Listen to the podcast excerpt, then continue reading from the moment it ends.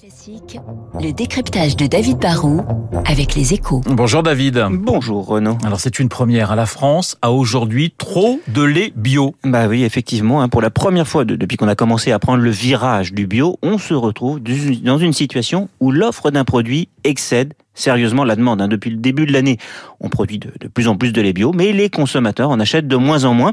Les ventes de briques de, de, de lait bio ont chuté de presque 9% sur le premier semestre, c'est énorme, et celles de fromage bio de, de 4%.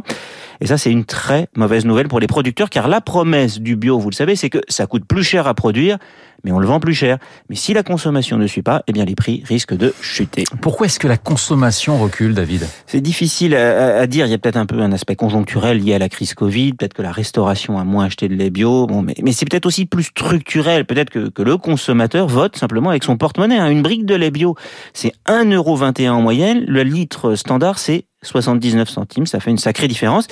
Et il y a des gens qui comptent leurs sous. hein. Surtout que dans le lait, il y a aussi eu des, innovations avec des laits euh, plus locaux, des laits garantis vaches nourries sans OGM ou des laits de, pâturage. Des, laits finalement pas standards et moins chers que le bio.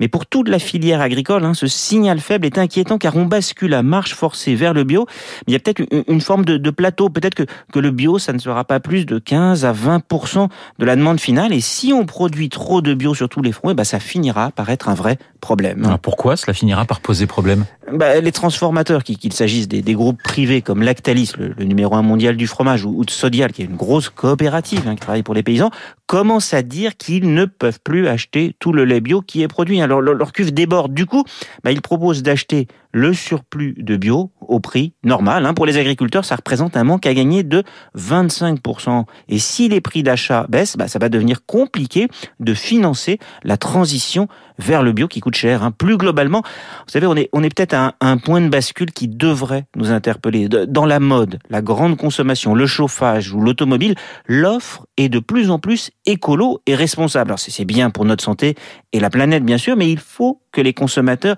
suivent. Si tout le monde ne veut pas ou ne peut pas rouler demain en voiture électrique, mais, mais qu'on n'a plus le choix, bah, on risque de créer euh, des injustices ou, ou un sentiment de révolte et puis des tensions sur le plan de la production. Sur le lait bio, on a là juste peut-être ce qui est une première alerte, mais il faut parfois savoir écouter ce qu'on appelle les signaux faibles. Le décryptage de David Barrault sur Radio Classique dans quelques secondes. Le journal de 8 heures.